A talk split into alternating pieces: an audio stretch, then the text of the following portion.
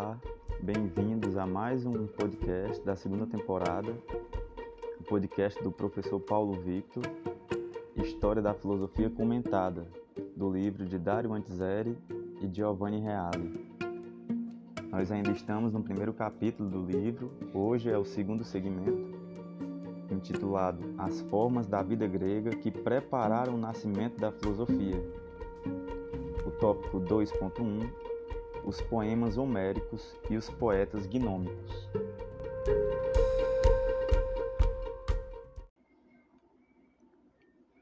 Os estudiosos concordam em que, para se poder compreender a filosofia de um povo e de uma civilização, é necessário fazer referência a três coisas. Primeira, 1. Um, a arte. 2. A religião. 3. As condições sociopolíticas desse povo. 1.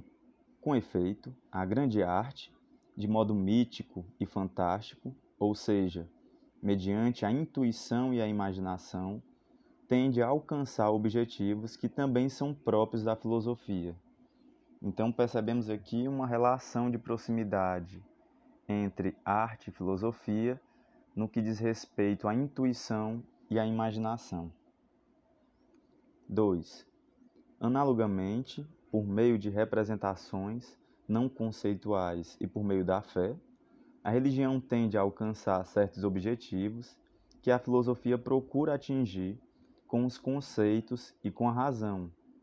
Hegel faria da arte, da religião e da filosofia as três categorias do espírito absoluto. Hegel é um filósofo já contemporâneo, por assim dizer, para muitos é aquele filósofo que faz a, a divisão entre modernidade e filosofia moderna e filosofia contemporânea. E é isso que, o, que os autores estão dizendo, né? Ele faz da arte, da religião e da filosofia três categorias do espírito absoluto.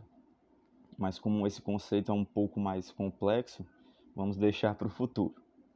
Três, não menos importantes, e hoje se insiste muito nesse ponto, são as condições socioeconômicas e políticas que frequentemente condicionam o nascimento de determinadas ideias e que, particularmente no mundo grego, criando as prim primeiras formas de liberdade institucionalizada e de democracia, precisamente tornaram possível o nascimento da filosofia e que se alimenta essencialmente da liberdade.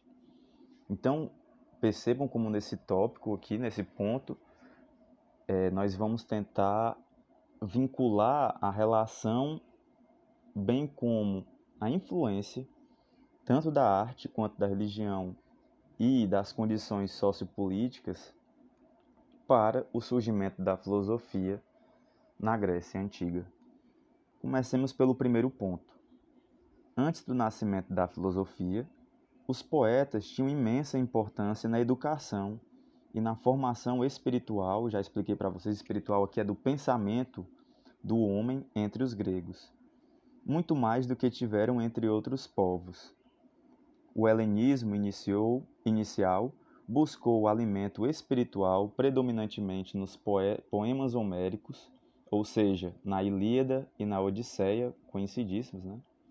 que, como se sabe, exerceram nos gregos uma influência análoga a que a Bíblia exerceu entre os hebreus, não havendo textos sacros na Grécia, em Exíodo e nos poetas gnômicos dos séculos 7 e 6 a.C. Bem, eu não sei se vocês sabem, mas não existia um livro sagrado para os gregos, né? A Ilíada e a Odisseia é um texto é, é como se fosse uma junção, porque na verdade falar em Homero, o que os poetas homéricos também, ou então gnômicos, né? Eles narravam a tradição mitológica grega, era uma tradição oral, transmitida de geração em geração. O, o conhecimento religioso grego, ele não era escrito. Então, para alguns autores, Homero, aqui no caso, não foi uma pessoa, mas a junção desses textos não se sabe ainda com certeza se Homero foi exatamente um indivíduo e que escreveu Ilíada e Odisseia, né? Ou se foi uma junção dessa sabedoria dessa narrativa oral histórica dos gregos? Ora, os poemas homéricos apresentam algumas peculiaridades que os diferenciam de outros poemas que se encontram na origem de outros povos e suas civilizações, contendo já algumas das características do espírito grego que se mostrariam essenciais para a criação da filosofia. Então, o que é que nós vamos ver agora? Como essas poesias homéricas, como esses poemas homéricos, já tinham embrionariamente ali características que influenciariam diretamente a filosofia. Lembrando que não era a mesma coisa, vocês vão perceber nitidamente isso que uma filosofia é uma outra coisa. Mas é importante que a gente entenda que a arte é diferente da filosofia, que a religião é diferente da filosofia e que essas condições sociopolíticas também são diferentes da, do que viria a ser a filosofia. Então, o ponto A. Quais são essas peculiaridades, né? A. Os estudiosos observaram que, embora ricos em imaginação, situações e acontecimentos fantásticos, os poemas homéricos só raramente caem na descrição do monstruoso e do disforme, como ao contrário ocorre frequentemente nas manifestações artísticas dos povos primitivos. Então, assim, mesmo sendo um mito, o mito homérico, ou seja, a mitologia grega, né, porque os mitos homéricos fazem parte da cultura grega, da religião grega, da mitologia grega. Eles não eram exagerados, monstruosos. Eles não eram muito distantes da realidade. Isso significa que a imaginação homérica já se estrutura com base em um sentido de harmonia, de proporção, de limite e de medida, coisas que a filosofia elevaria inclusive à categoria de princípios ontológicos, como poderemos ver. Quando se fala que a filosofia vai pegar essas, essas características, né? É, esse sentido de harmonia, proporção, limite, medida e elevar um princípio ontológico é como se a própria natureza, explicando aqui de forma bem simples, é como se a própria natureza tivesse tal estrutura. Que estrutura? De harmonia, de proporção, de limite, de medida. Como se fizesse parte do próprio cosmos.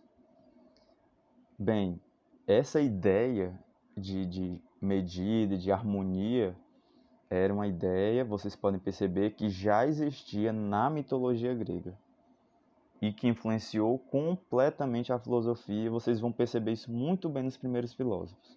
B. Também se notou que, em Homero, a arte da motivação chega a ser verdadeira constante.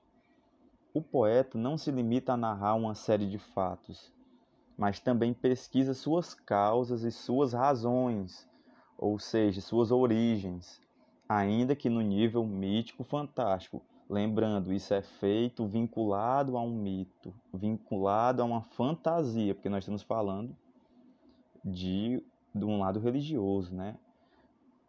E, claro que é uma arte, né? Nós temos o primeiro ponto ainda, mas é uma arte totalmente embebecida pela religiosidade grega. Em Homero, a ação não se estende como fraca sucessão temporal. O que vale para ela, em cada ponto, é o princípio da razão suficiente, ou seja, o que foi que levou a isso? O que causou isso? Essa dúvida. E cada acontecimento recebe uma rigorosa motivação psicológica. Isso aqui é uma citação do Yaga, que eles colocam no texto. E esse modo poético de ver as razões das coisas é que prepara aquela mentalidade que, em filosofia, levará à busca da causa e do princípio, do porquê último das coisas. Então, essa dúvida que existe na filosofia desde o seu início, por que isso? Qual sua origem? Vem, muita influência dela vem por conta dos escritos homéricos. C. Outra característica do epos homérico, ou seja, de, dessa cultura homérica, é a de procurar apresentar a realidade em sua inteireza, ou seja, apresentar a realidade como um todo, ainda que de forma mítica, novamente. Né? Deuses e homens, céu e terra, guerra e paz, bem e mal, alegria e dor, a totalidade dos valores que regem a vida do homem. Basta pensar, por exemplo, no escudo de Aquiles que, emblematicamente, representava todas as coisas. Escreve Iager, e aí cita: A realidade é apresentada em sua totalidade. O pensamento filosófico a apresenta em forma racional, ao passo que a épica, a poesia de heróis, né, a apresenta em forma mítica. O tema clássico da filosofia grega, que seria qual é a posição do homem no universo, também está presente em Homero a cada momento. Então, percebam, essa questão que perpassou a filosofia clássica inteira, qual é a posição do homem no universo, era o mesmo questionamento levantado nas poesias homéricas. Para os gregos, também foi muito importante Exildo, com sua Teogonia, que é outra obra já, que traça uma síntese de todo o material até então existente sobre o tema. Novamente, o Exildo, agora sim, o, o enquanto um indivíduo, na sua Teogonia, reúne tudo aquilo que era narrado pelos poetas rapsoudos, né, que é outra forma também de falar sobre eles. Ou seja, que tem a ver com toda a formação, a paideia, tem até um livro muito bom que é, se chama Paideia, que fala sobre essa formação do homem grego, reúne todas essas histórias e cria uma das suas obras que é Teogonia. Para quem interessar, todas essas obras têm tradução. A Teogonia de Exildo narra o nascimento de todos os deuses.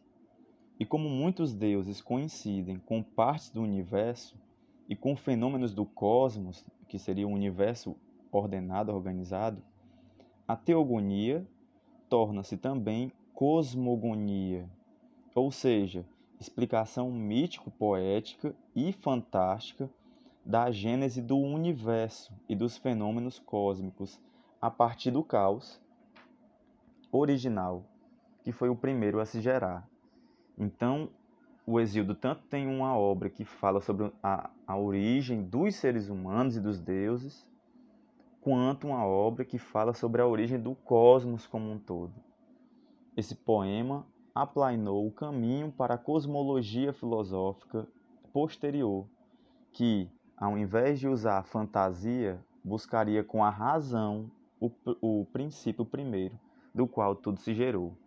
Se vocês observarem, é, o Exildo escreve a cosmogonia, né? que seria a origem cósmica, mas uma explicação da origem cósmica pautada na fantasia e no mito. Enquanto que a filosofia vai propor uma cosmologia, porque logia já, já virá do, de logos, que é um conceito muito importante para a filosofia grega que nós vamos ver mais à frente também. O próprio Exildo com seu outro poema, Os Trabalhos e os Dias, mas, sobretudo, os poetas posteriores, imprimiram na mentalidade grega alguns princípios que seriam de grande importância para a constituição da ética filosófica e do pensamento filosófico antigo em geral. Então, já na obra O Trabalho e os Dias, surgem alguns conceitos centrais para a filosofia posterior. A justiça é exaltada como um valor supremo. E aí vem uma citação: dá ouvidos à justiça e esquece completamente a prepotência, disse Exildo. Outra citação: na justiça já estão compreendidas todas as virtudes, afirmou Focílides. Outra: sem ceder daqui e dali, andarei pelo reto caminho, porque devo pensar somente coisas justas, escrevia Teógenes. Outra: se justo, não há nada melhor. Ainda ele, de Teógenes. A ideia de justiça está no centro da obra de Solon e em muitos filósofos, especialmente em Platão. A justiça se tornaria inclusive um conceito ontológico, além de ético e político. Novamente, ontológico por quê? Porque faria parte da própria estrutura do cosmos. É, é vocês compreenderam melhor tudo isso com o tempo.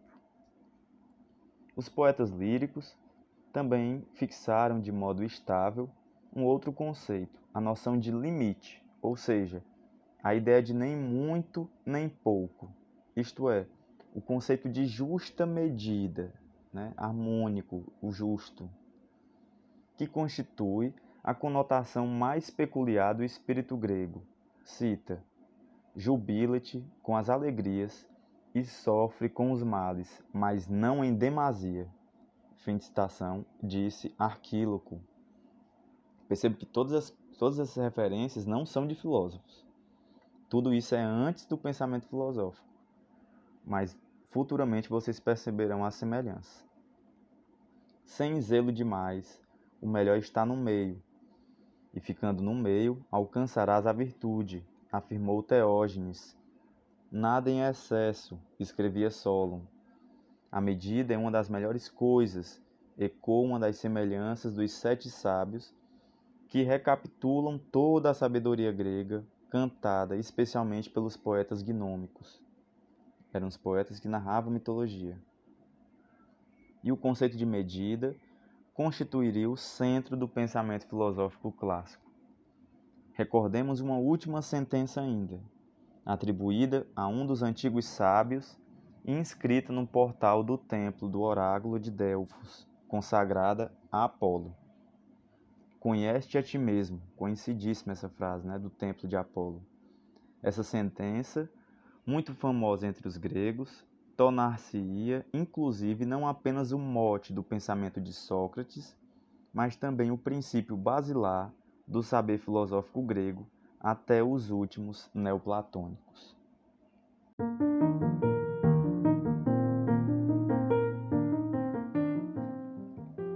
Como vocês puderam perceber, é, a arte teve uma influência direta sobre o pensamento grego clássico, né? filosófico. E é isso que esse tópico tenta mostrar. Então, nós vamos ver com, nas, nos próximos encontros o quanto a religião também terá esse papel fundamental, assim como as condições socioeconômicas, sociopolíticas. Mas eu quero que vocês também tenham claro a, a ideia de que em todos esses momentos sempre existe de forma basilar a questão religiosa, por isso que ela é tão importante, né? Por que, que ela é importante? Ah, ela é de extrema importância para o povo grego. Existiam gregos que questionaram, existiam gregos ateus até. E a filosofia foi um tipo de questionamento da própria mitologia grega. Mas eles não conseguiram perceber como os preceitos religiosos, os ensinamentos o ethos grego, a cultura grega, a paideia, a formação grega estava completamente permeada, até sua, até sua arte, até sua política, por esses preceitos é, religiosos. É isso, pessoal. Até o próximo encontro.